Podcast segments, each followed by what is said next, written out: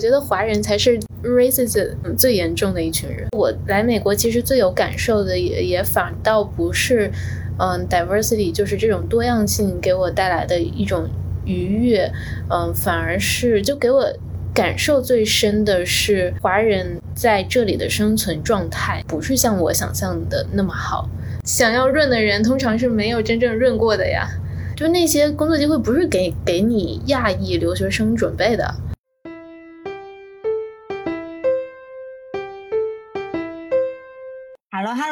高兴认识你，欢迎收听元宇宙。大家好，我是圆圆，二一年刚从北大毕业。最近润学在中文互联网盛嚣尘上，很多人都很好奇国外的生活状态。本期我们讨论的主题是美国硕士生活漫谈，向大家揭秘真实的美国生活。邀请到的嘉宾是我的朋友林兰。Hello，各位好，我是林兰，现在在呃美国纽约大学读硕士。呃，我是二零二一年，然后九月份到的美国，嗯，所以到现在为止。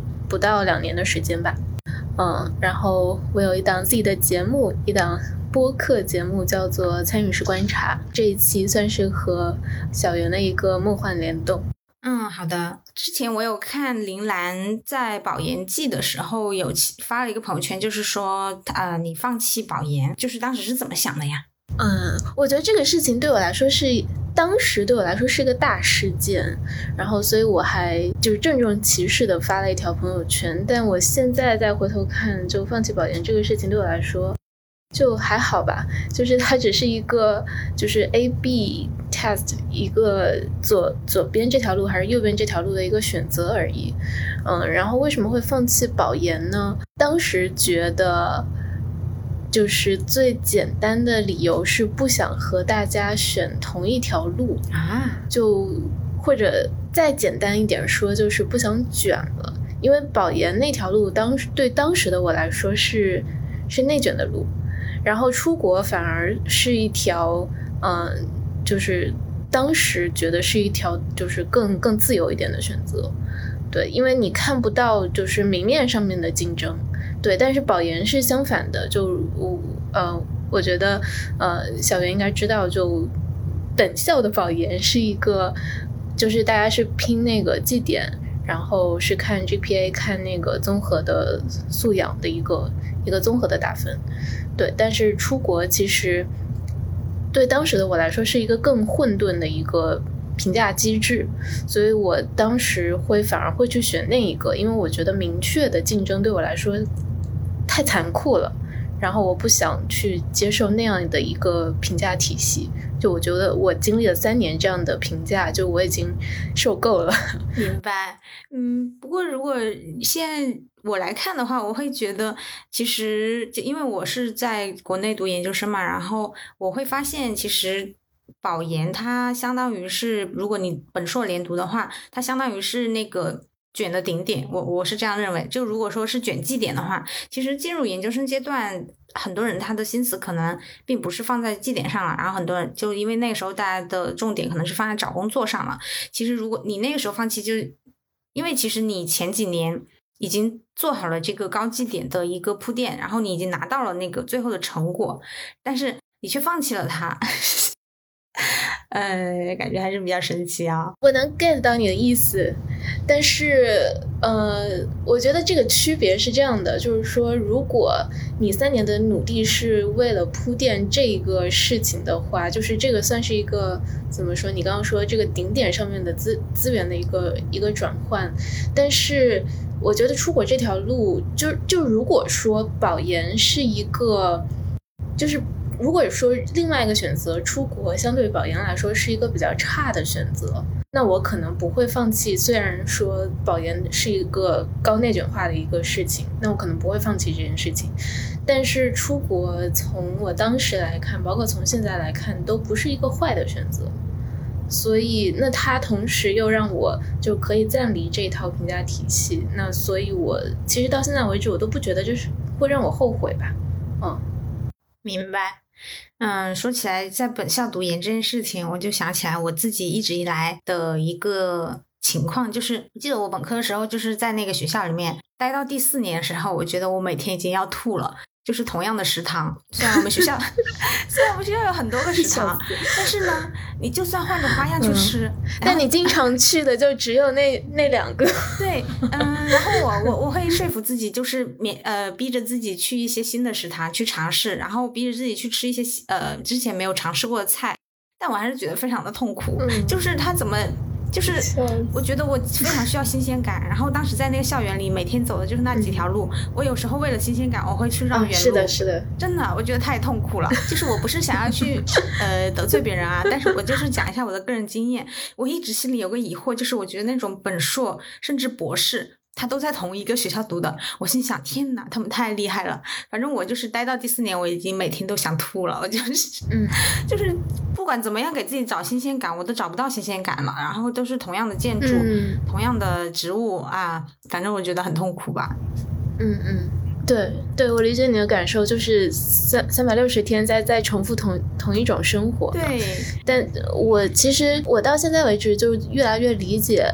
一种价值观叫“甲之蜜糖，乙之砒霜”，就可能对于你来说，那个新鲜感是比较重要的，然后探索新事物是比较重要的，对。但是可能你世界上有另外一种人，就是对他们来说，可以看得到的那个稳定是比较重要的一种价值。对对，我也。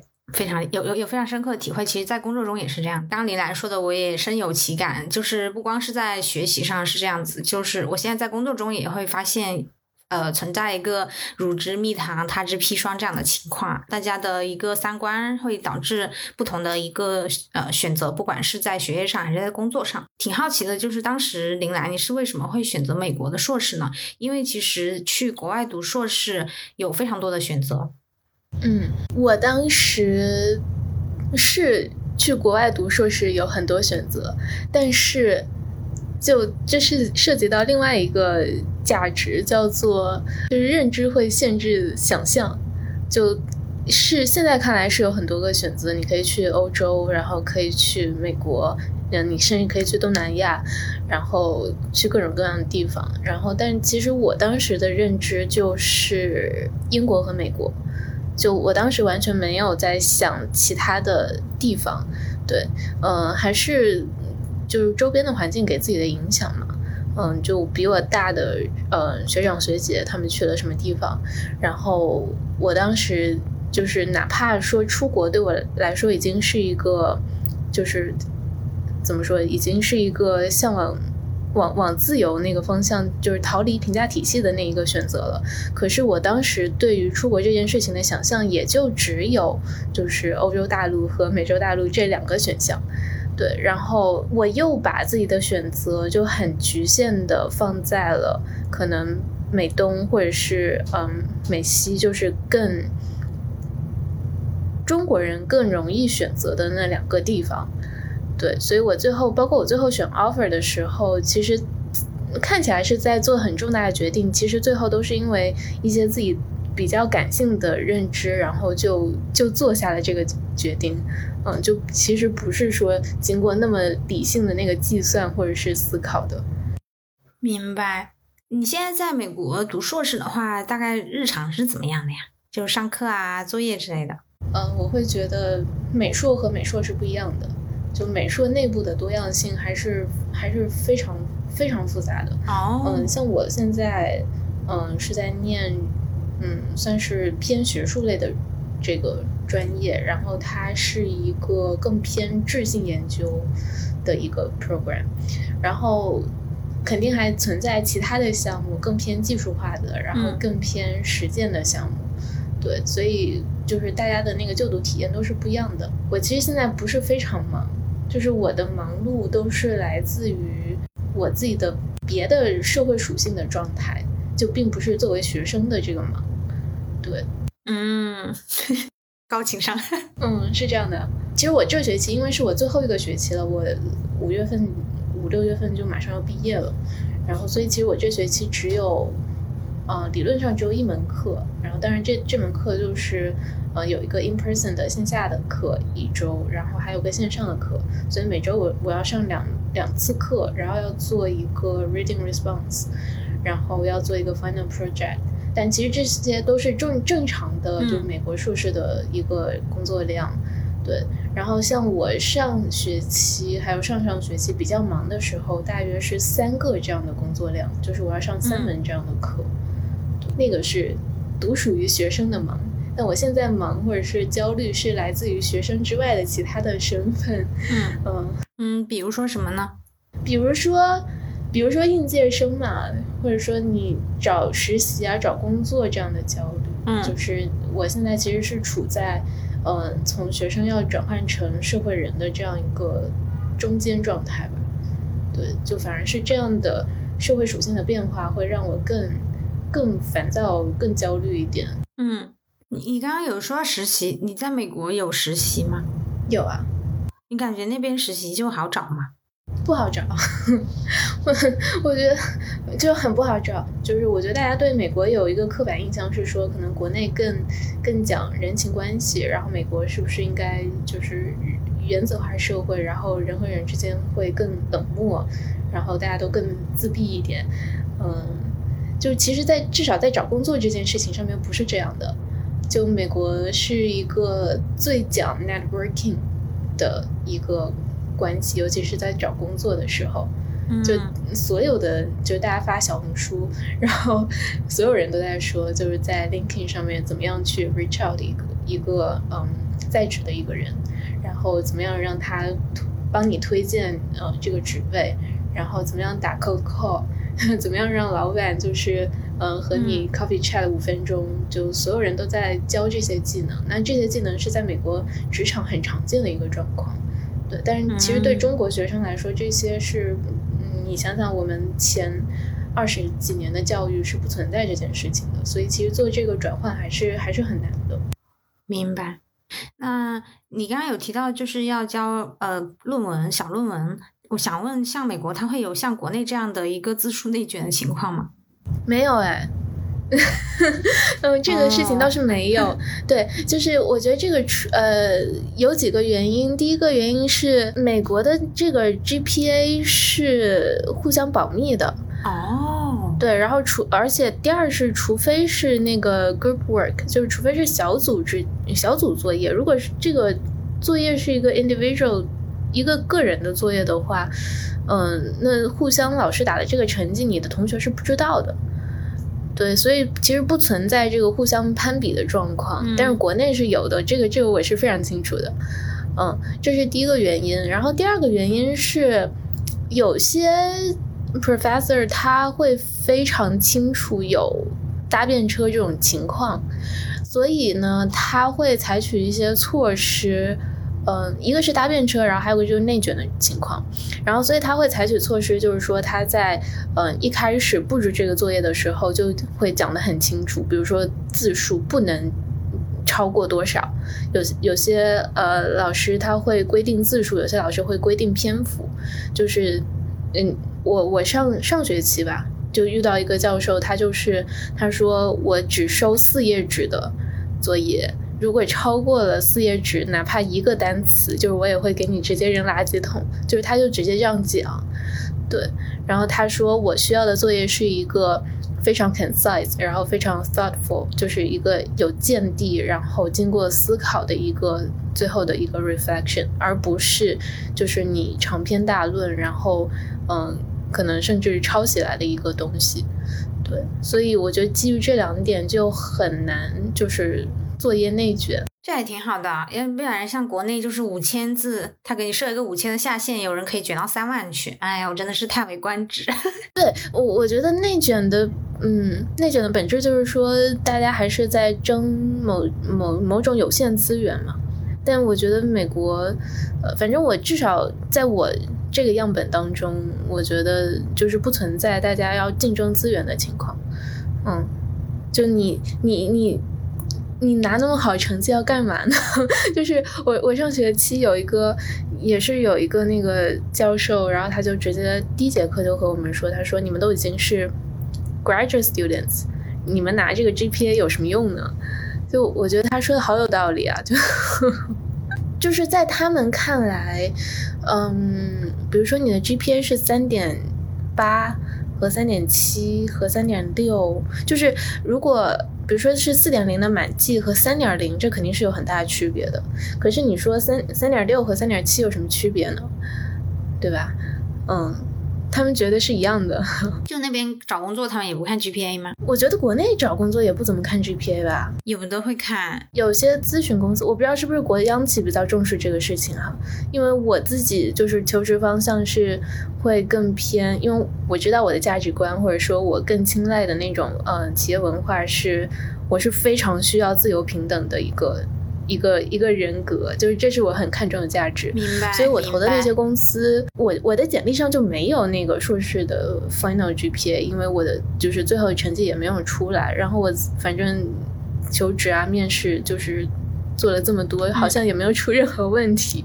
嗯，有一些咨询公司会在网申的时候要求写 GPA，但是反正我我。也有可能是我的 GPA 还行，反正我就是没有因为 GPA 这件事情遇到过任何的阻碍，对，所以好像在我的认知里面是没有关系的。嗯，原来说说了半天是个既得利益者，嗯，是一个赢家。你这样说也行，因为我觉得我本科的 GPA 就是被我卷的很高，然后我我其实跟我，嗯，我跟我爸跟我家里人就是聊过这件事情。就是我有一段时间非常叛逆，就我，因为你你知道，就是我们学校本科的学校，嗯，如果你想要有意识的拿一个好成绩，是就最简单的途径就是你去选那些水课，老师会给好分的课，对你就是从根源上避免了就是呃期末需要投入大量的时间精力，然后去卷一个好成绩这这样的情况，嗯。嗯。所以，如果你有意识的想要卷一个高绩点，你是可以做到的。嗯，但是，嗯，这就导致了某种情况是说，你去选的那些课，可能本质上并不是你需要的技能，然后它也带不给你任何实际的收获。你只是想要一个面上的那个高的 GPA 的情况。所以我有一段时间，我就和我家里人就是讨论这件事情，我说。其实我是需要一些，嗯，在将来职场上可以用得到的，就是 hard skills。然后这些我是可以在学校里面找到这些课的。那可是因为这些技能是我是我之前没有接触过的，所以我有风险，就我上这门课我就拿不到一个好的成绩。对，但是你要原谅我这一点，就是。我觉得到硕士的 program 就需要一些容错率，因为我我在两三年之后已经不面对保研这件事了。嗯，你可以去旁听嘛，你可以不选他课，然后去旁听。哦，美国好像是不行的，国内应该是 OK。对，嗯，其实你刚刚有说就是要学一些干货，我在想。我们学校有这种课吗？真的吗？除了那种教什么 SPSS 的，除了除此之外会有吗？有吗？真的有吗？反正我我好像没见过。我们专业，嗯，对对对，这个还是和专业有关系。嗯，所以你当时说就是那些比较干货的，大概就是那种学技术的是吧？嗯，我有一段时间，因为我在本科和硕士之间，我还 gap year 了一段，呃，一年，就是因为当时因为 COVID 嘛，对。哎，你没有发现吗？嗯，我不知道哎。对，我是本科毕业了之后，我是二零届嘛，我是二零年六月本科毕业的，然后我是二一年九月才去的美国，所以在这个之间有一年的时间，然后这一年时间对我影响蛮大的，因为我去就你想，其实在此之前我算是一个文科或者就最多算一个社科生。但是我是阴差阳错的找了两个 VC 的实习，嗯，就是做风险投资的，嗯，然后其其中有一个还是做呃天使轮，就是种子轮，就是最早的 sponsor 最早的这一批那个初创公司的，嗯，就是这这样一个机构，而且是非常头部的机构。然后这两段时期就给我的影响非常非常大，嗯。就是，所以我有一段时间，我为什么刚跟你聊说技能这个事情？我有一段时间受这个事情的影响，我其实是很想换专业的。哦，我当时很想去换，呃，学金融，就是我想去。当时我们那个呃 VC 有一个，我们有一个那种小课堂，然后嗯、他们会请那些成功的创业者或者说投资人去给我们传授一些经验，然后其中有一句话我一直印象很深刻，就是。有一个很著名的投资人，他说他原来是玩比特币的，然后挣了很多钱之后退圈，然后他说他想要去传统的金融秩序里面去挣钱，这件事情给我影响就很大，就是我，所以我当时其实也很想去学一些传统的金融的东西，就我想知道说，虽然金金融不算是实业，但我觉得我有必要就是去。呃，为自己将来的嗯打引号的创业，就是去积累一些商业方面的意识。就我需要有没有必要，比如说去考个 CFA，然后或者说去学一些 coding，就是这些是我刚才说那些 hard skills，嗯，是这个意思。明白。哎，我有点好奇，你刚刚说就是你 gap 了一年，你的意思就是说你本科毕业的时候还没有拿到纽大 offer，、然后你就是有点像哦拿拿到了了，拿到了，我是拿到，对我是拿到 offer 的情况下，然后去做的实习。哦、所以、嗯呃，你当时你又说想换专业，其实你那这个换专业的操作，如果你当时嗯真想换，是可以做到的吗？因为你已经拿到 offer 了。做不到呀，就是我换专业的意思就是重新申请啊，嗯，就是我放弃掉这个哦。offer，对，那你在那边读硕士的话，他们那边毕业难度会怎么样呀？毕业难度就是没有什么毕业难度，就这个这个是我的认知哈，我不知道美国是不是存在一些很难毕业的硕士，但是据嗯。我所知，就是在我的认知范围之内，硕士应该是就还好吧，嗯，我觉得国内外应该都是 PhD 比较难难毕业，就他因为要对要发一些 paper 是对这个有要求。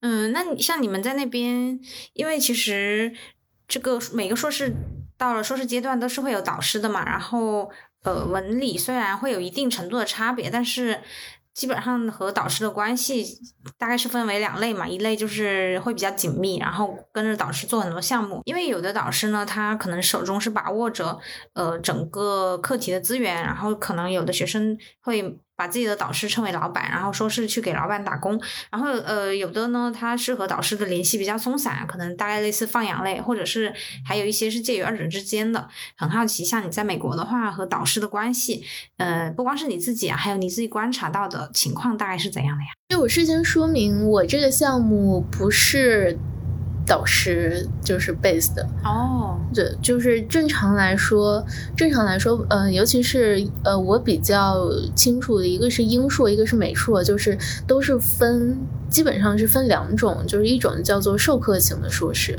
就是我我觉得我这种就是算是授课型的硕士，就是它是 course based，就是你上课，嗯。然后你就能毕业，嗯，当然，这个课就是，嗯、它有更细的要求，然后 case by case，项目和项目之间是不一样的。嗯嗯，就有些，比如说有一些，呃，有些项目必修课比较多，然后有些项目可能就是自由选择的的余地比较大。嗯嗯，这个有点不一样，但是 generally 就是他只要上课，你就能毕业。嗯，然后另外一种就是更偏研究型的硕士，那个是 research based，那就可能会存在呃老师就是导师的问题。嗯嗯嗯，我这个项目是是就是 course based，所以我是没有导师的。明白。对，而且我我这个 program 它就是它自由到你可以选择你的毕业方式。我们最后嗯、呃有一个叫做 culminating project，就是你可以选择上课毕业，然后你可以选择呃写 paper 毕业，你可以选择做一个嗯我们叫 media project 毕业，对，就都都是可以的。嗯，我之前有想过，我可以做一期，就是做或者说做一系列、做一季，呃，播客就 podcast 作为我的 media project，、嗯对。但是后来申请就是出了一点问题，我最后是上课毕业的，我也没有写 paper。嗯，爽死。但有一点就是，我想说我，我其实蛮赞同，就是把导师当老板这种 这种心态或者说这种关系。我我觉得导师就应该是老板。然后读这种学术型的硕士或者是博士，其实本质就是就是打工，只是说你做的工作是科研的工作。然后我觉得认知上面也应该把导师当成老板，而不应该是老师，就是我们高中或者是本科，就是那个意义上面的老师。对啊，这个认知倒是和其实大家普遍认知会不太一样，因为。很多同学的认知就是会还是会期待一种我们中国传统社会里面的那种师徒关系，或者是师生的关系。但是我感觉老板这种关系，它就非常的市场化，然后非常的缺乏人情味，所以可能更多人他会希希望是一种比较有人情味的关系。是的，你为什么会这样想？我还挺好奇的。我我觉得这个是我这两年的一个。价值观上面的那一个变化，我现在不但觉得应该把，呃，老板当老板，就职场上的老板当老板，然后把导师当老板，我甚至觉得应该把父母当老板，就是 真的是这样的。这个可以聊一点点，就说到父母这种关系，因为去美国读书读硕士，尤其来纽约读硕士，NYU 是一个就多么贵的一个学校，然后，嗯，其实父母在。就是 sponsor 我来念书之前，在国内因为要考语言，然后要做签证，然后要请那种 counselor，就是中介，然后准备你的所有的文书的材料。在没呃没来美国之前，其实就花了一笔钱。然后来美国学费，呃，房租是大头，对，然后这里又是一大笔钱。嗯，然后其实现在我能够在很多社交媒体上面看到一些，就是大家就同龄人的困惑嘛，就是大家消费观可能都会有一点点，就是产生动摇。就我我自己是很佩服那种内核很坚定的小孩儿，就是他们会觉得，呃，父母为我花花钱是应该的啊。你真是高情商 啊！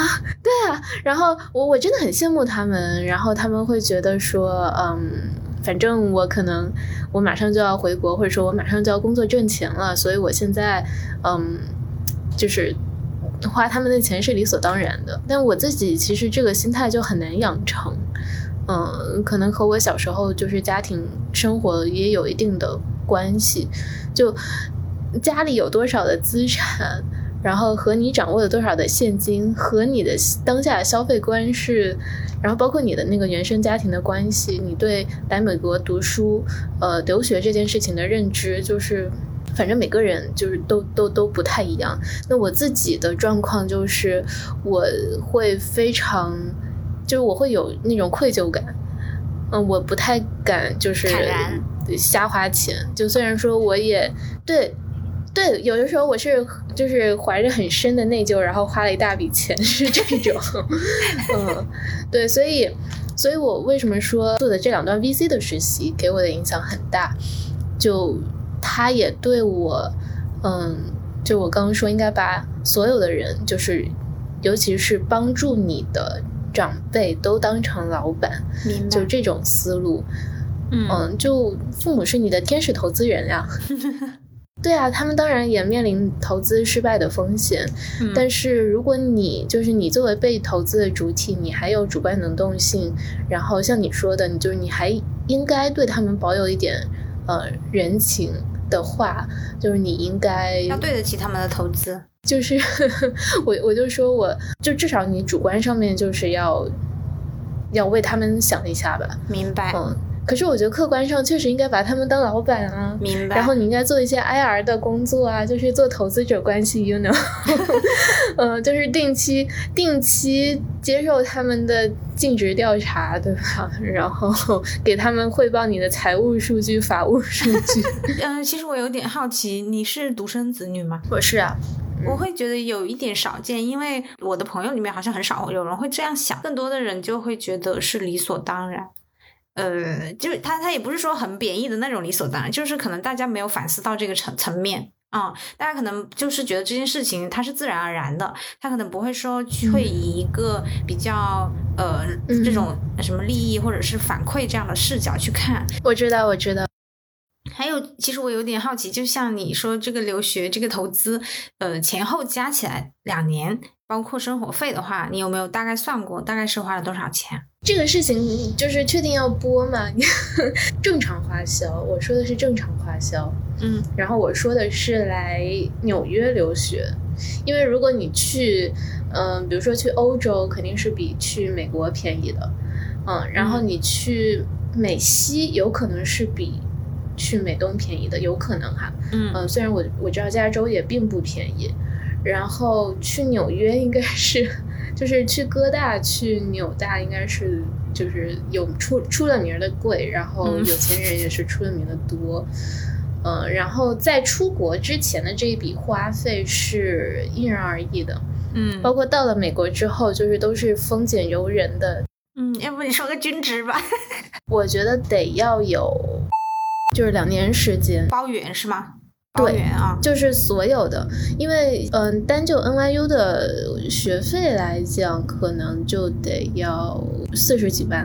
哦，天哪！所以说，其实在这里面就会有一个呃议题吧，我感觉这里面就一直都可以说是一个日经话题，嗯就会经常有人说，就是他国内投资呃就很多钱，然后去培养一个留学生，嗯然后结果回来以后找的工作，嗯就可能有的只有几千块，嗯然后就会觉得好像说这一笔钱，就是如果它是一个投资的话，如果单纯是说金钱上的回报，嗯好像说它是一个失败的投资。嗯想问一下你是怎么看这种观点？嗯，我觉得这个就是我我现在嗯就是在面临的一个一个心理状态上面的落差。嗯我觉得所有的这些 argument 就是包括包括你说留学金钱上面的回报，比如说我 我还看到过一些，比如说男女要结婚，然后那个什么彩礼嫁妆上面的这种争吵，我觉得最好的那个结果嗯。都应该是，就是父母不投不求回报，但是子女嗯。就是被投资的这个人，他能够，嗯，就是主观，起码主观上面就是给出一个好的态度，然后嗯给出一个、呃努力的姿态，就是这个是比较容易达成和解的。对，嗯，你刚刚说就是这个，其实我看你已经做到了你应该做的部分啊，有点好奇，像你父母他对于这笔花销，对于你留学这个行为，如果我们把它说量化成一个。嗯比喻成一个投资行为的话，嗯他你觉得他们的心态是属于求回报那种，还是呃我们比较传统传统观念里那种不求回报那一种呢？我不觉得他们把我就是留学当当成一个投资行为。哦，只是你自己这样想。嗯，我觉得他们他们就把这个事情当做一个纯消费了，就嗯嗯，就是只是说这个消费是比较大的一笔教育支出，嗯，明白。然后对他们其实非常希嗯望我能够留在美国。哦，明白。我虽然经常跟我家里人吵架，但是我会觉得总体来说，就我们家就我我们仨还是属于叫做幸福主义者，嗯，就是嗯所有的决策都是基于，嗯，这个有点 cliche，但是确实是为对方好。明白。嗯，有有点好奇，就是你去留学这个事情，就家里的其他长辈有没有反对的？没有啊因为我自己的经验来说，就特别搞笑。我自己读研究生以后，有一年回家过年，然后我奶奶她就把我拉到一边，悄悄的跟我说：“她说你以后不要再读书了。” 就是她她的意思说，就是你不要再读博士了。不过她不是恶意的，她的意思就是那种，哎，我告诉你啊，你以后不要再读书了。就大概是这样子吧。他说你读那么多干什么？对他会有这样的想法，所以会好奇那边会有吗？哎呀，我没有。哦，那挺好的呀。所以啊，所以啊，我刚才说，就是你应该把所有就是帮助你的长辈都当做投资人的关系，就是这样，其实就不会从你的角度来说，就反而不用承担很大的压力。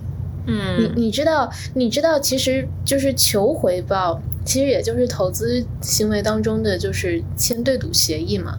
就比如说，嗯。经过了几年时间，是吧？我我赞助你一笔钱，然后你经过几年时间，你的公司一定要上市，嗯否则的话，你就你就怎么怎么样，是吧？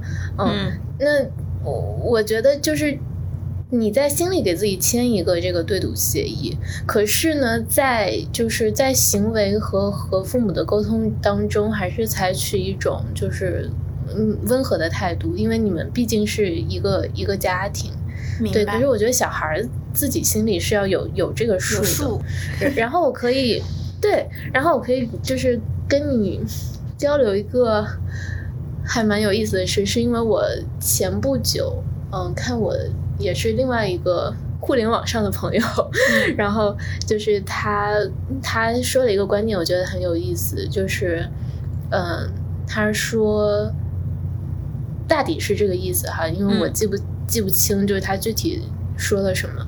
他的意思是，他说有就是他的一个朋友，然后之前在一个国内。一线的教育机构工作，然后因为双减的原因，然后就看到形势不好，他就出国念了一个硕士，然后念完硕士回来就非常想利用这个应届生的身份去，嗯，应该是考编还是考考公务员。我这个朋友就看到他的朋友的这种行为，他就觉得就不太合逻辑，因为他们俩之前玩的很好，他知道他的朋友不是一个，嗯，怎么说，就是适合。就是从众去考公考编的，对，去体制内的一个这样的性格。嗯，然后他就问他说：“你是不是为了单纯的功能性的、功利的想去利用你这个应届生的身份？你觉得不利用这个身份去做一些什么就浪费了？”然后他朋友仔细想了一下，他说：“好像是这样的。”嗯，然后那个他写了一段，就是很春秋笔法的写了一段那个小文章，然后就。就是他们就相视一笑，然后就到这里就结束了。嗯，就是他的意思是说，人有的时候可能会为了一些很短暂的、短期就可看、可看见的短期利益，然后去做一些和自己长期的战略目标相悖的事情。你可以理解这个事情？可以理解。比如说留学这件事情，我去留学其实本质上并不是为了获得，或者说我接受高等教育。嗯，包括你去北大念书，就本质上并不是为了去拿到一个什么，呃，高薪的工作，嗯嗯，或者说去，就是拿到一个应届生的身份，然后去考公考编，就是我们是为了一个更高的那个战略目标。可是当我们就是踏进这条河，然后站在那个选择的关口上面的时候，就我们就是看到了一些好像可以抓得住的一些。短期的利益，并且有很多人都选择这么做了。对，然后你就很难经住那个诱惑，说我好像也必须得这么做。嗯，然后你就会把自己长期奉为圭臬的那一个战略性的东西就忘记了，然后反而去投入到就是内卷化去卷战术的这么一个过程。就我们都没有想明白，或者说我们想明白了那个哲学问题，但是在选择的当下，我们把那个问题给忘记了初心。对我自己目前的经验，就是我现在也 面临这样的抉择吧。其实我也没有忘掉自己的初心。比如说，就是你当你得到那个利益的时候，它确实肯定是会给惠及你的，它确实是有一点好处。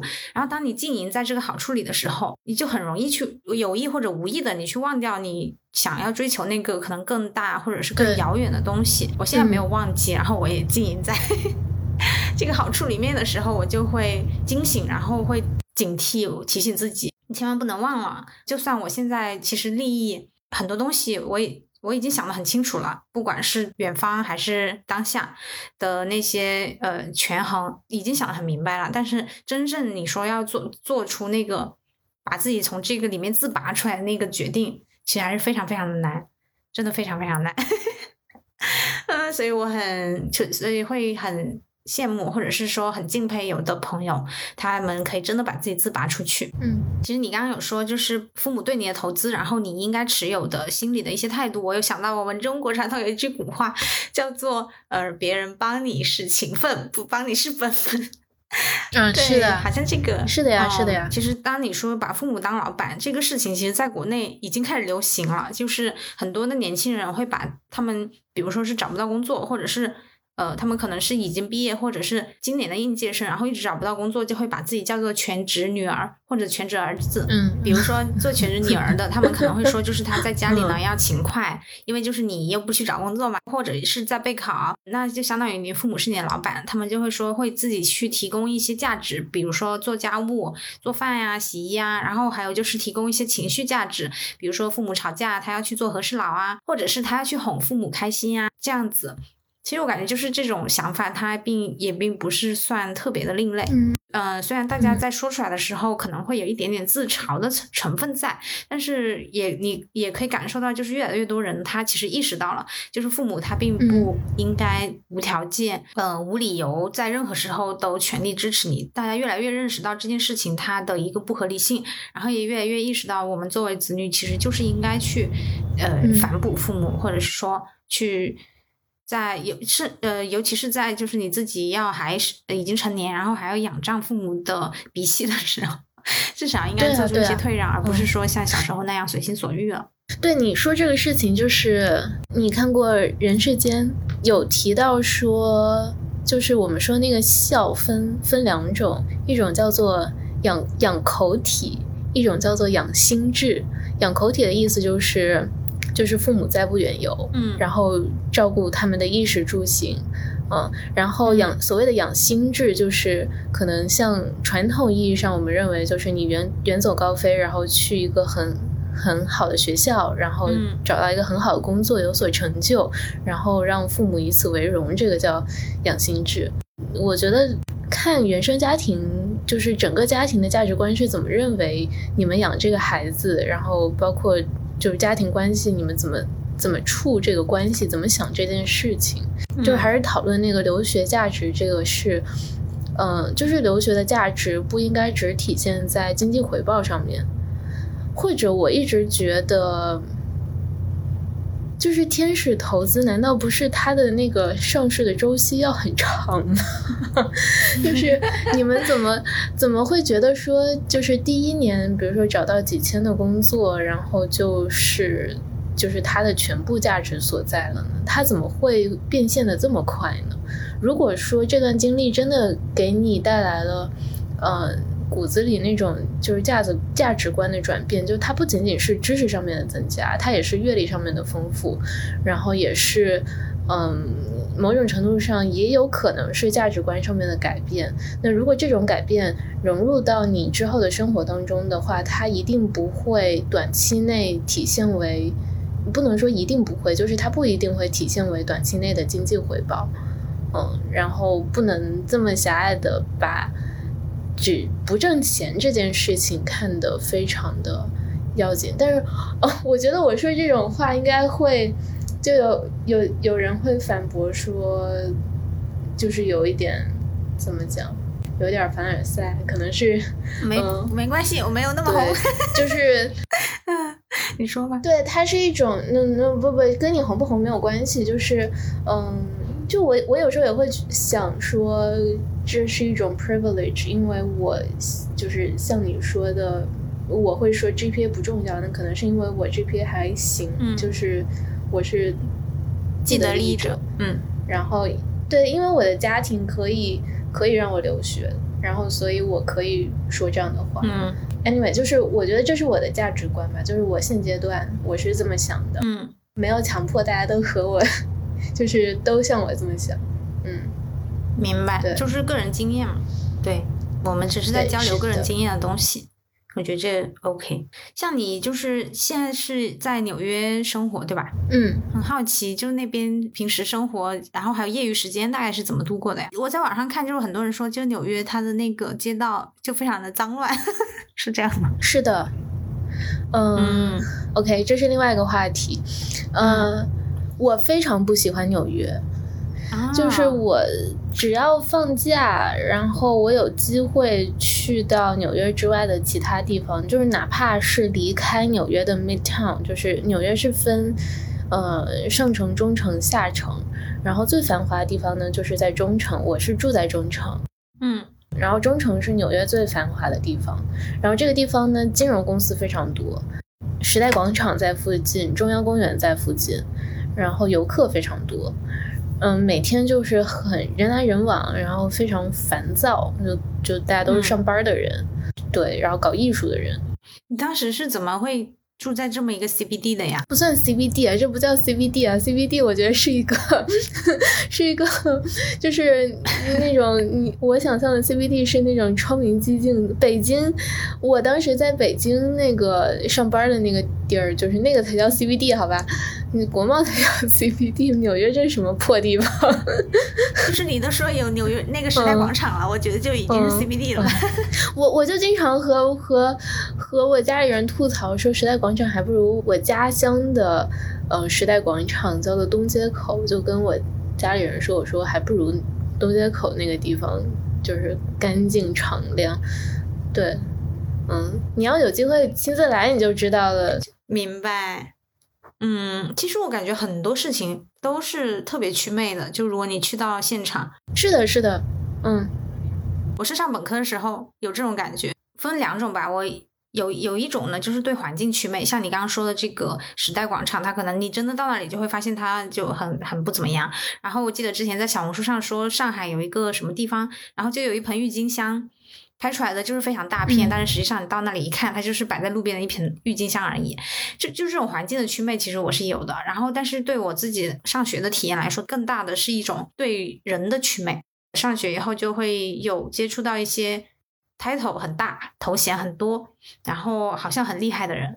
但是我真正去，比如说听了课啊，或者是听了讲座，或者怎么的，我就会发现，嗯，反正我会时常感到一种失望。时常感到一种祛魅吧，这能播吗？那我觉得你这样说，我会觉得我来美国一趟，可能最大的收获就是祛魅，挺好的呀。因为像现在国内就是想要润的这种文化，可以说是盛嚣尘上，渗透了互联网的每一个角落。那像你现在的话，还会想留在那里吗？我觉得是这样的，就像这个逻辑，就像。就是评判留学的价值，不能只从经济一个维度来评判一样，就决定自己是否要长期居住在一个地方，就是考虑的维度也不应该只是停留在，嗯，比如说就是他人眼中。的光鲜，然后这个地方是不是能够提供高薪的工作？我觉得我自己对一些更软性的东西，我以为我之前是以为我不在乎的，嗯，但是我后来就是发现自己经过嗯 day to day 我在这里生活，在这里工作，然后我就会发现，其实我是在乎那些东西的，比如说我之前没有。没有意识到自己是在乎自己的社会身份，还有或者说更准确的说，那个叫就是文化身份，自己在的那个圈子、社交这些事情，我之前是没有留意过。因为你在国内，其实这些事情是没问题的。嗯嗯，然后但是到了美国之后，会发现说，以以前大家会批判说不。包括现在社交媒体上可能会有人批判说，就为什么中国人会和中国人在一块儿抱团儿？就是从来没见过中国的留学生可能和哪个外国的学生，嗯，和白人和呃和黑人，然后和什么呃 brown people 就是玩的特别好的。嗯，我自己来了之后发现。就不仅仅是语言或者是文化上面的隔阂，它这它甚至是一种自然而然发生的一个事情，就是它不是我刻意的去嗯去避开他们。我觉得语言不够好是一个原因，然后但是它不是全部的原因。嗯嗯，反正它就是这么自然而然的发生了。然后你会发现，因为毕竟亚裔在这个地方是少数，所以你其实。包括我，呃，留下来工作的这些朋友，他们也会发现说，其实你在日常的生活当中是很缺少那个社会支持的，尤其是缺少 partner 的人。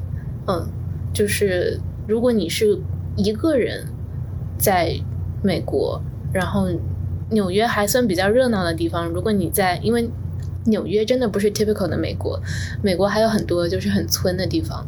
如果你在那些地方一个人工作生活，除非你是一个很倾向于自闭的人，就是你是真正的 I 人，你是可以通过嗯 独处来获得自己能量的人，那你可能是适合在那种环境上生活。但如果你不是这样的人的话，就你还是需要社交来补充能量，然后你需要正常的和你具有相同文化背景的人来进行。沟通和交流的话，我觉得那个是很很痛苦的一个过程。嗯，所以就对我来说，你想要决定是不是在一个地方长待，嗯，这种就是文化和身份上面的隔阂，然后包括当然就是这种文化和身份上的隔阂所带来的 culture shock 所带来的一些更实际上的问题，就是嗯，比如说 H E B 的抽签。就是你留下来是要学生身份换工作签证的，那不是每一个工作机会都能够给你提供那个 sponsorship 的。就找工作本来也是一个带有呃文化和身份的这种嗯区隔的一个一个找一个过程。嗯，对，所以它不是我们国内就是觉得很很很线性的思维说认为，比如说我找不到工作。或者是呃，是因为我不够努力，就是我们学生时代会很简单的以为说，我取取不得好成绩是因为我不够努力。嗯，你找不到工作可能只是因为你运气不好，就是跟你跟你能力怎样、实力怎样，就是嗯，不能说毫无关系吧，但是就有的时候真的是没有那么大的关系。是 对，所以我觉得是个很玄学。嗯，那像你刚刚说，就是主要是和华人待在一起，嗯，在那边会有感受到华人的歧视问题吗？非常，就是这个我也不知道能不能播。我觉得华人才是 racism racism 最严重的一群人。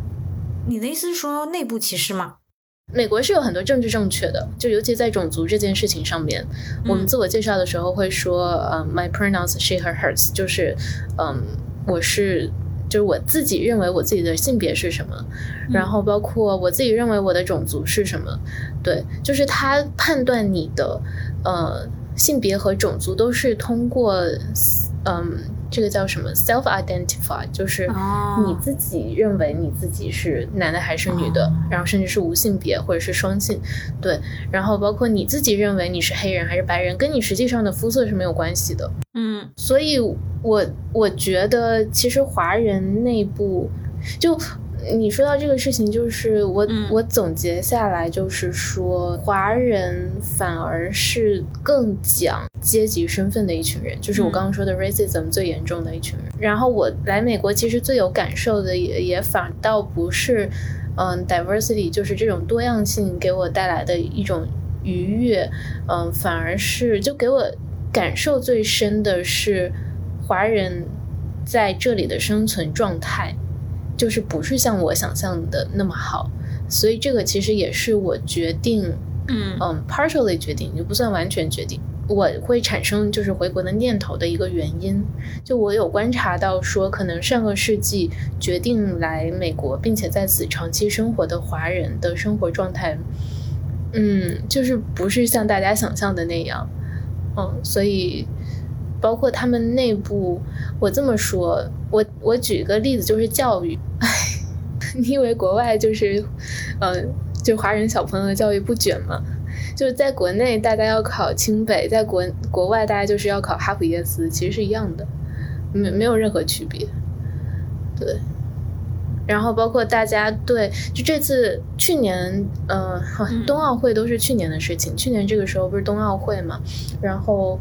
嗯，有几个华裔的那个花滑选手，就是大家关注的也很多。嗯，花滑是一项非常贵族的运动。嗯，包括谷爱凌，就是所有的滑雪冬季的，就是雪上项目都是很贵的运动。嗯，然后，华人家长是非常愿意，然后尤其是湾区有一部分华人家长是非常愿意在小孩身上投入很多钱的。嗯，不仅仅是钱啦，就是时间精力，呃，很愿意他们在教育上面做大投入的一群人，对，然后所以那当然他们就是在这种情况下面长出来的小孩，就是也看到了，他们上了奥运会，对，然后就出现在大家面前，然后进入到那个社交舆舆论场，我会觉得说，就是这是另外一种程度的内卷。明白。嗯，其实你刚刚有说，就是觉发现，在那边的华人的状态和我们大家想象的不同。然后你说的是上个世纪就呃移民过去的华人，我就想到我之前看《瞬息全宇宙》里面经典的就是出现在美国荧幕上的华人形象，嗯，就是很经典，就是洗衣机店的老洗衣店的老板。你说的是类似于这样的一种生活状态吗？那是一种，呃，我我嗯，我只谈论就是我见到的生活状态哈。一种是，就是你说的那种，嗯呃，那种可能是，比如说在 Chinatown 工作，就是开中餐厅的那一一群人，嗯，然后可能福建的会比较多，然后可是他们的生存能力很强，然后他们就是抱团的很厉害，他们在美国扎下根来，生意做得很不错，其实。就是他们，嗯，不是很缺钱，嗯，然后他们生存能力很强，嗯嗯，这是这是一群人，然后第二群人是，我还遇到一群人是很好的学校毕业，然后他们来就有点像我们现在的就是这种路径，就是来来美国念硕士或者是第二个硕士，然后或者是念 PhD，就是接受更高的教育，然后。通过留学留下来的这群人，这就是就是 it's another story，就是他们是另外一种生存状态。对，但是我反正，哎，我我观察过后，我会发现，就是这两种状态都不是我很向往的状态吧。嗯，就各有各的问题。后一种的状态，我这么说，就是我这两年的 感悟，就是人的那个发展不是线性发展的。哦，嗯，就是你可能小时候所接受过的那些文化和思想的影响，会一直包括原生家庭给你带来的影响，会一直持续到你成年，甚至持续到你死掉。嗯，就是那个影响是非常大的。嗯，他们的状态是，就是他们的物质生活也很好。嗯，然后他们通常哈比较典型的组合就是做程序员。然后做金融，在科技大厂工作，嗯，所以他们物质生活是很很很好的，嗯，然后他们和国内的联系也很频繁。你像谷爱凌是一个非常 typical 的例子，就是他会利用国内和国外两边的资源，然后来，嗯做教育这件事情也好，或者是做嗯做做生意，对，嗯，我觉得你说的太隐晦了，我真的至今都没有听懂，是吗？对你说那个原生家庭，我真的不知道你在说什么。我说的太隐晦了，OK？嗯，这么讲哈，我就是想讲人文文化认同这件事，就文化认同特别重要，对我来说是很重要，我不知道对其他人来说怎样。其实你刚刚跟我说那个，就是他们学历很好，然后像你一样就留在美国，或者说留在纽约，我就想起来，这不就是我们。说的就很典型，就是那一群海淀妈妈，好多人就是这样子啊。他们就是，嗯，很很从各各省各地，然后考到北京，然后考到比较好的学校以后，就留在北京，然后就成为了就是之前前呃这一两年就是盛嚣尘上的海淀妈妈，或者是特别鸡娃那一群人。好，很多人他就是这样的背景。然后他们最经典的搭配呢，就是以体制内外，呃，最好一般就是一个是搞钱的，然后一个是负责户口和稳定。嗯，比如说是金融搭配部委，或者是呃计算机搭配国央企。你说这个，我就觉得完全镜像，就是 中美 在这方面还是挺，不过都是华人。嗯，对呀，对呀，所以就是我刚才说，其实大家思维还是一个思维啊。嗯，就是并不会因为你在地球上的另外一个地方生活，或者说你在另外一个文化圈子里生活，而就是这种思维遭到打破，其实是一样的。明白，就是你根上还是个中国人，你就是你你你在骨子里的那种那种农业社会，就是想要精耕细作的那个那个基因，那个文化基因就是在的，嗯，哦，所以你的意思就是说，他们可能就还是属于鸡娃的那一群人，对吧？当然，好的好的呢。那像你在那里的话，有没有遭受过就是其他？国籍和种族的人，他们歧视你的情况会有一些例子吗？我还真的没有碰见过，我不知道是不是因为我很幸运，我是我真的一次都没有碰见过，然后我的感受反而是，就是大家太小心了，你知道吗？嗯，哦，嗯，在网上就是看到说什么走在路上，然后会被别人吐口水，什么就是或者会大喊大叫这种。我知道，我知道，我也看到过，我我也看到过，但是我自己我是真的一次都没有就是碰见，嗯，然后。会不会有人把你误认为是日韩的呀？有可能，有可能。就是我，我之前去去那个英国，呃，Notting Hill，就是叫什么诺丁山，就去玩儿，然后就去买街边买吃的时候，就有有被认成过韩国人。嗯，但是我不知道是不是跟我就是跟我当天的妆容有关系，我可能比较擅长画那种。嗯，就偏韩系的妆，但是哦，我反正在这里还真的是没有遇见过。然后我刚才说我的感受是相反的，是尤其是在学校，因为大家可能就是都是受过这种，就是我刚刚说高等教育，对美国这种政治正确教育的人，然后大家知道什么话是不能说的，然后什么问题是不能问的。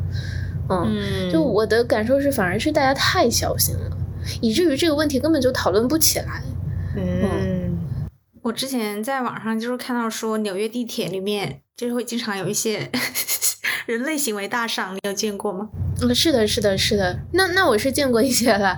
嗯，纽约地铁里面的确就是，那你会不会担心？有时候会担心。嗯，健康受到威呃，安全受到威胁，会有这种情况吗？我以前我刚到的时候是会担心这个问题的，但我现在已经习惯了，我现在已经放弃了，就是，嗯，对你说起来这个，我想起来就是我们对美国可能有一些想象啊，因为它也是经过了一些疫情设置嘛，就在我们的主流媒体上，就说比如说那边可能会有什么一些枪击啊什么的，因为他们是持枪合法嘛，对这方面会有担心吗？你有见过吗？见过枪吗？我没见过，我没见过，就是新闻是有的，应该是去年吧。就是经常因为纽约地铁真的是太值得吐槽的一个一个 纽约一个非常非常经典的一个一个像 icon 一样的存在，因为它太破了。嗯，那像你在那边主要是和华人交往，对吧？嗯，会更多吧。嗯，这里面可能更多的。反而是内部的一些歧视会更严重。你的意思是说，就按照大家的家境分三六九等这样子吗？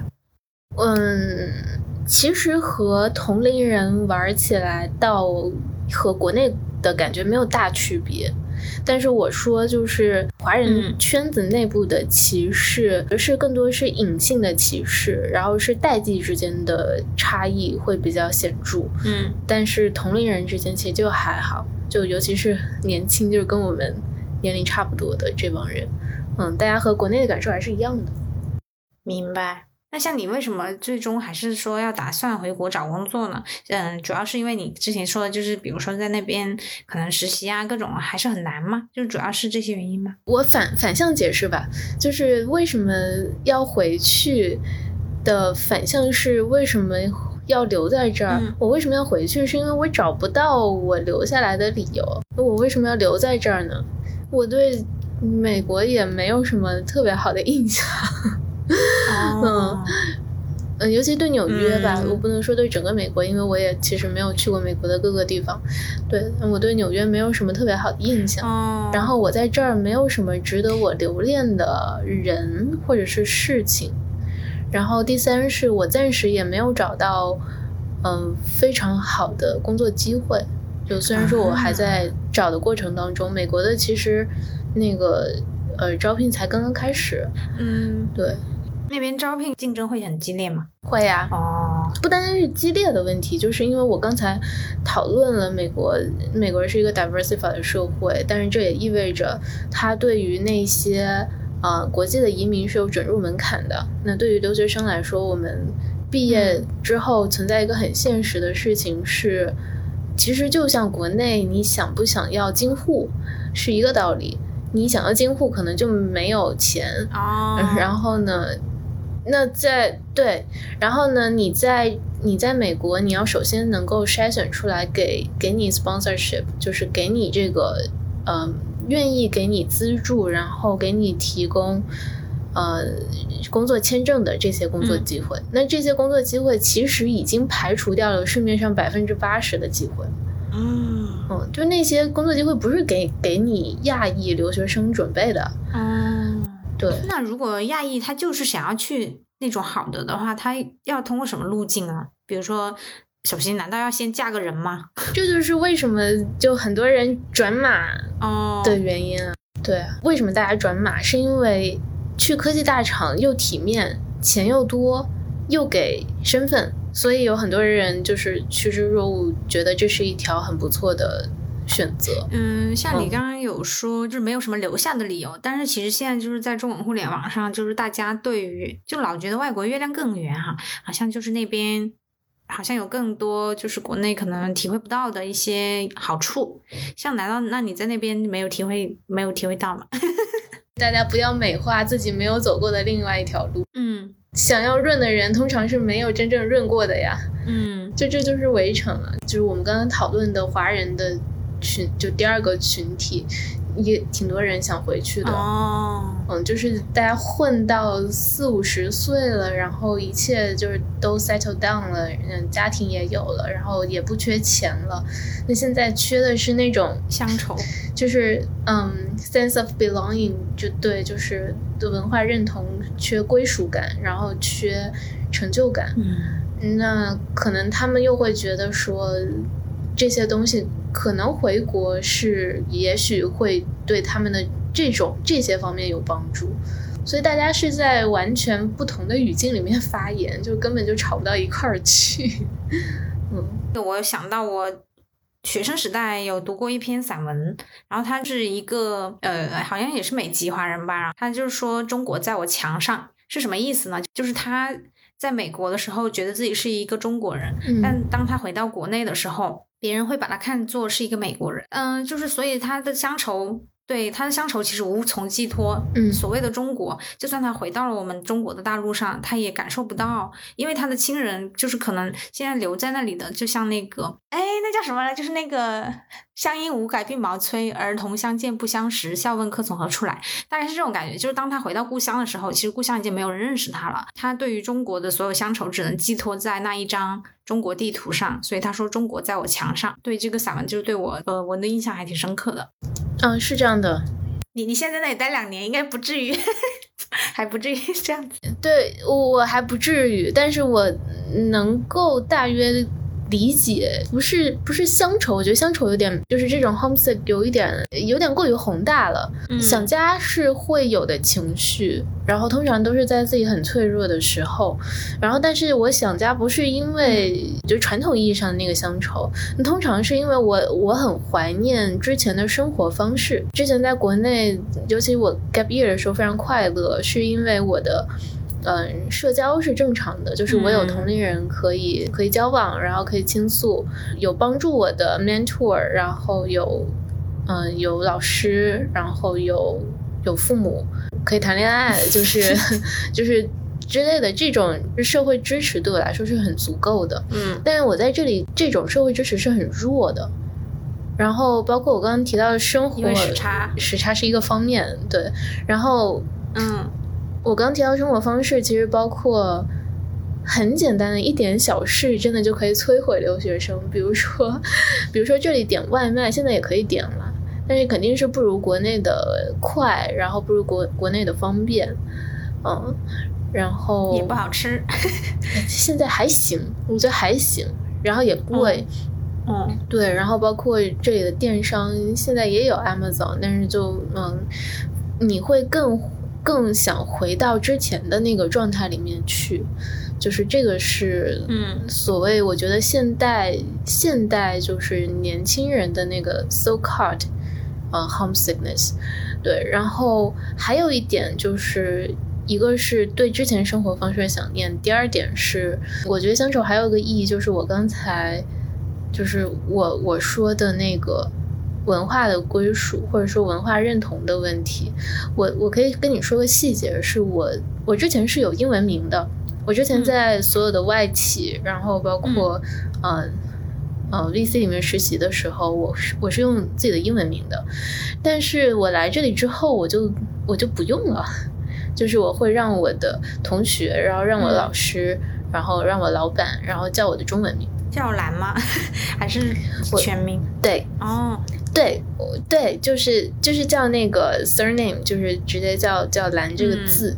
嗯，就有些我因为我的中文名字还算好发音，然后因为可能有一些其他的朋友就是中文名更复杂一点，然后他们就会选一些别的那个字母去代替。但因为我的名字还比较好发音，然后他们也还好，就是会比较乐于接受这件事情。嗯，呃，我不能把这件事情上纲上线到说这是一个呃，就是这叫什么文化认同或者说民族的。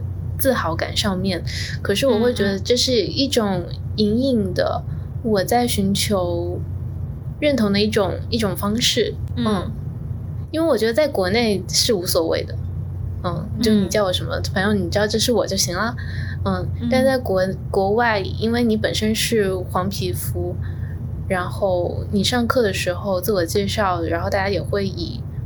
甚至说，就是你的老师会期待你，我们在讨论某一个艺术的时候，你能够给出一些中国的视角或者亚洲的视角。嗯，所以种种综合下来，我会觉得，就是这种乡愁还有一种指向是文化或者是社会身份。然后这个也是我在这里待了一年多，我觉得是我我发现我比较在意的东西。然后，如果我长期在这里待的话，我觉得我会越来越在意这件事情。嗯，关于英文名这件事情，就是从我从小知道有英文名这这个事情以后，我就一直觉得非常的不太理解。嗯，就是我为什么一定要取一个呃，也许我也并取不好啊。比如说，可能我们取的英文名在外国人那里看来就像孙悟空一样可笑。就是如果把它作为自己的中文名的话，就我不太理解我们为什么一定要取个英文名，然后一定要取一个和自己的本名迥异的英文名。比如说什么叫什么 Daisy，啊，就是 嗯嗯，对不起，没有没有什么别的意思，嗯，就是我不太理解这件事情。就像当一个外国人，我们当我们问他叫什么名字的时候，我并不会期待说他跟我说他叫孙悟空，或者说他跟我说他叫小红翠花，对吧？那我肯定是期待他说一个他的英文名出来。那我不知道为什么我们作为中国人去向别人介绍的时候，为什么要去？为什么不能直接介绍我们的名字？反正我心里一直。有这么一个，我一直觉得这件事情是很别扭的事情，然后我也一直不太喜欢说，就我一定要叫一个什么英文名这样子。而且我觉得，就是国内很多我们普通人能取的英文名，就也不怎么样，就是他你就是只能是一些很浅显的东西，就像就像外国人他可能会取小红翠花这样的名字一样。反正我心里是这样想的，不知道要得罪多少人。嗯。但我觉得国国内就是起起花名这件事，有的时候只是就是是拉近距离的一种方式，尤其是你在称呼你的在职场里面称呼你的上司的时候，就你又不不能直呼其名，对吧？然后叫什么老板或者叫什么总或者叫什么哥什么姐，又显得嗯就是有些油腻，是吧？嗯，然后如果这个时候就是叫他的英文名。或者是他，比如说他起了一个什么花名，就会就大家因为大家都这么叫，可能就可以消弭掉那种阶级感。嗯，我可以理解这个。我的意思是说，就取的时候为什么一定要就是和自己的名字迥异呢？就比如说你叫林兰，就可以叫你兰嘛，我觉得就很好。比如说我也可以叫我圆嘛。嗯，然后像你刚刚说 完全不同的那个花名，其实很多大厂它就是在这样呀，像那个阿里他们就会起毫无关系的那种花名，这这完全我觉得这又是另外一个维度的问题。其实我刚刚想说的就是，比如说我们在英文课上，或者是我们在和外国人交往的时候，我觉得大大方方的说出我们的中文名，或者就是中文名它的音译，我觉得就很好。反正我我我是有这样哎一些奇怪的点。我觉得不算奇怪啊，就这个事情也是存在。我觉得这个事情也存在代代际上面的不一样。就上一代人可能会觉得入乡随俗是一件很……我明白。那可是外国人他在中国他没有入乡随俗啊，他不会说我叫什么。是的，对啊。那我觉得这就嗯，是的。所以这个就是不同，可能我不知道好不好把这个事情归纳成一种民族性格的不同。嗯嗯，我觉得是有道理。就是现在大家就是说很想润，如果就是有人真的很想润的话，你会你对他会有什么建议吗？我对他的建议是 实操性的。第一是想清楚自己是不是真的想润，就是我反而会觉得有一些互联网上的声音说自己想润是是一种口嗨，哦，就是在宣泄一种情绪是吧？对，就是他觉得当下的生活很不如意，然后现在宏观经济情况不好，对，然后他会觉得。嗯，润可能是一种，就像我们前之前说佛系或者是躺平，就是这些语言上面的一种异化，其实体现的是对当下环境的一种失望。嗯，那并不是他真的想要去收获另外一种，呃，就所谓墙外的生活。嗯，这是第一种情况。第二种情况是，他可能真的。呃，想要采取一些措施，但是他又，嗯，可能缺少一些信息渠道，或者缺少一些，嗯，帮助，就是实际上的帮助。比如说他缺钱，第二是他可能不知道，嗯，要准备一些什么东西。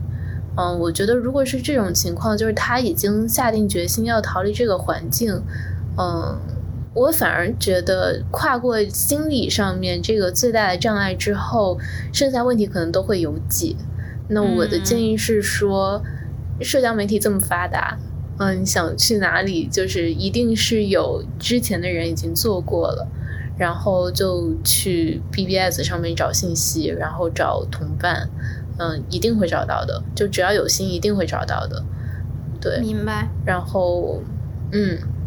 但我真的觉得，就是大部分都是属于第一种状况，然后就是再次、再次告诫大家，就是不要美化自己没有走过的另外一条路。嗯，就我自己和朋友聊天的话，我感觉我身边现在，如果真的有人他想润的话，他们的路径主要是出国读博，就是想要去通过读博去呃去达到，首先是一种到达吧，他首先去完成这样一个至少是一个物理。上的一些到达，嗯嗯，其实确实很多人是出于逃避，我我觉得也非常可以理解吧。然后像你刚刚说的，可能最大的压、最大的困境在于一个心理上的困境。我感觉可能更多的还是一个信息差的问题吧。因为你说我们现在站在当下这种路口，然后你说叫我去。呃，去说我就下定决心了，然后我一辈子，嗯，我就不回来了。这种这种心理，呃，你说我去完成一个这样的心理的转换，其实还挺难的，因为我其实还没有去过嘛。嗯嗯，像你刚刚说，就是当时选择去纽大，然后主要是参照了其他学长姐的一些路径嘛。呃，就是说当时其实没有再升别的学校，然后只升纽大这样子嘛。呃，也不是，不是，我是。我是从好多 offer 里面挑的这一个，嗯，我选我选 NYU 最重要的原因是因为这个项目是为数不多的，呃，就是可以提供三年 OPT 的的项目。OPT 是啥呀？OPT 是和这个就是抽工作签的次数挂钩的一个一个一一种机制吧，嗯，你就这么理解。就是如果正常念硕士，其他 program 可能是只有一年的 OPT，就是说你只能抽一次工作签。但是，呃，对带 OPT 的项目就是你，呃，毕业之后你可以连续抽三年，就是说你有更多的机会可以拿到美国的签证，工作签证。嗯，对你就有更大机会留下来。嗯，我当时是出于这个理由选的。这个签证它竟然是抽签的，它怎么像摇号一样啊？对呀，对呀，但这不是看运气吗？对呀，啊，怎么这么离谱？我以为是靠实力什么的。这 成年人的世界里面哪有那么多靠实力的事情？嗯，好吧。像你刚刚说，就是其实有在待一年半，快两年了。那你过年是有回回这边吗？回中国吗？没有，没有。我来自从来了之后就没有回去过。哦，很好奇，那像这种我们说每逢佳节倍思亲，你会有这样的感觉吗？没有，没有，完全不行，这是个没良心。我，我通常是在就是，嗯，就是我刚刚说是就是脆弱的时候会会会 feel homesick，、嗯就是，嗯，自己遇遇到什么过不去的事事情了，遇到遇遇到一些麻烦了，嗯然后会会。对，因为这样想确实很没有良心。刚刚说，嗯呃，遇到一些麻烦，就是，但是我们刚刚也有聊到过，其实，在安全方面，就是基本上是没有遇到过人身威胁之类的，对吧？麻烦，我觉得我来美国这两年，恰好也是我刚刚说，就是我社会属性要要改变的这两年，就是我慢慢在在从精神上断奶，然后要进入成人世界，正式的进入成人世界的两年。然后，所以其实我的一些烦恼是伴随着我在就物理上 physically 嗯在这个美国这个地方过渡的这段时间，所以我可能会把我的一些不好的精神状态，嗯、精神世界当中、嗯焦虑的一些烦恼怪罪到这个地方，这是我对纽约可能印象不好的一个原因。嗯，对，哦，嗯明白。嗯，像你刚刚说，就是过年，然后也不思乡啊。嗯你们那边会看春晚吗？就是会大家一起聚起来，然后吃饺子之类的吗？不会，就嗯，哦有一些留学生会啦，但是我我可能就、嗯我我反正去年今年我都没有这么干，嗯，然后嗯看不看春晚，现在在国内还就是 大家还看春晚吗？嗯，就是难道不是都是一个在背景音乐。嗯，就因为哎，就是居住环境也决定了这件事情。因为纽约的房价很贵，嗯所以也不存在客厅这件事情，更不存在电视这个家具。所以，啊，对啊，所以就是通常有电脑嘛？电脑有啊，但是你你有电脑，为什么不看点别的更好看的呢？就 嗯因为这是一种认同啊，心理认同啊。嗯，呃我我是不会啦，我觉得我很嗯早就嗯不这么干。我在国内也未必会看春晚。嗯那时候春节是怎么度过的呀？就是一个平常的一天，我已经忘记我是怎么度过的了，嗯，因为没有过节的气氛，就是嗯，没有人，啊，没有吗？中国年哎，没有啊你可能要去唐人街晃悠一下。没有，没有这个想法，嗯然后也没有这个行动。你知道，因为就是上班的人是不放假的，嗯，救命！嗯，就是因为国内是对国内是统一放放假嘛，是一个嗯节假日，嗯，所以大家会集中在这一段时间里面嗨。但是国外因为都不放假，然后所以没有那个气氛，嗯，你不会想着去干这些事儿的。你刚刚说就是住的地方很贵，我又想起来之前忘忘了问了，就是当时为什么要选在那里啊？那那么贵？因为，就是贵不贵？那住的地方不是一个 determining factor，对，它不是一个决定性的因素。嗯，好吧。嗯，嗯，那如果说留学申请的话，有有什么可以分享的申请小技巧吗？留学申请啊，嗯、啊留学申请就是尽早把语言成绩考出来。嗯呃，如果你自诩你的英语特别好的话，就是尽早考，无论是 GRE、GMAT 还是托福、雅思，嗯、尤其是英语好的小朋友尽早考。嗯嗯，就是你只要有留学这个想法，其实我觉得现在哪怕没有，你想在国内发展，我觉得你都可以去考一下这个考试，只要这个嗯考试费对你来说不是一个特别大负担的话，嗯，就是它你就把它当做一个普通的证就考了，嗯，你当时准备这个就申请国外的学校，你是从大几开始准备的呀？大三哦我没有提前特别久，哦，因为我我是我不是一开始就想着要出国的，嗯所以我刚才就是所有的事情都可以联系在一块儿。我，呃，我说我把我父母当做投资人相处，嗯，嗯我觉得某种程度上就是我当时决定要出国，就是一个冲动的决定。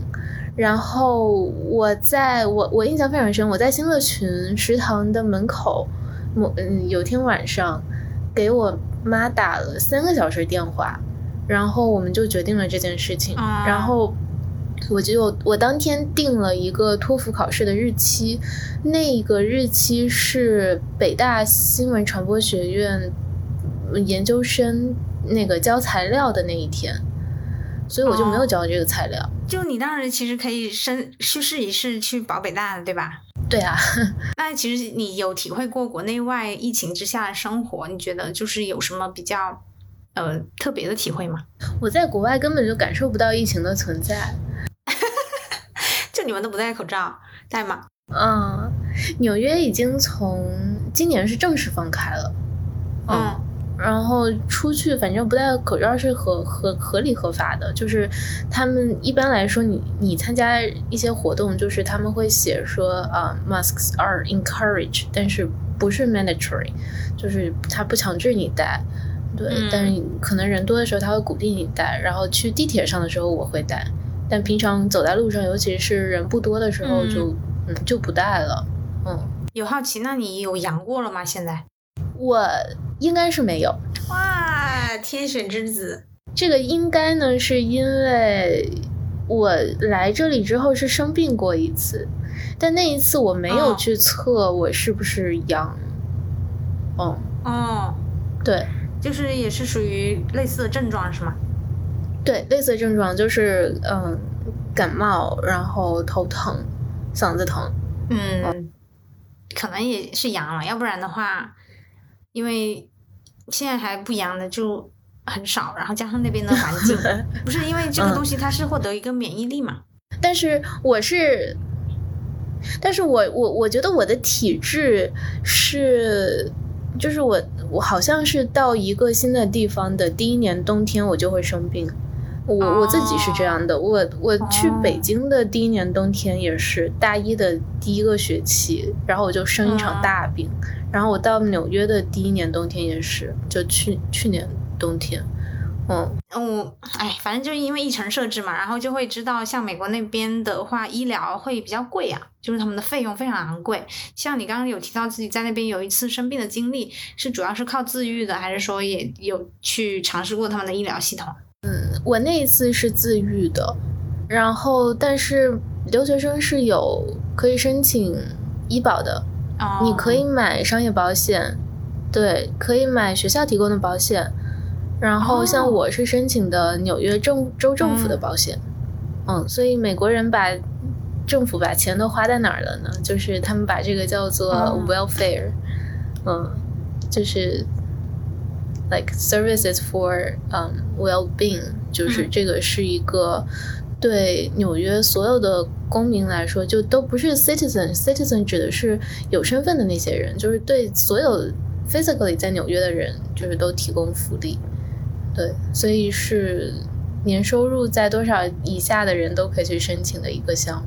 嗯嗯，其实我之前有和一个英国的博士聊过，哦，不过他是博士哈，就是他是他们是可以申请国家留学基金委的奖学金的。哦，是不是硕士没有这种项目？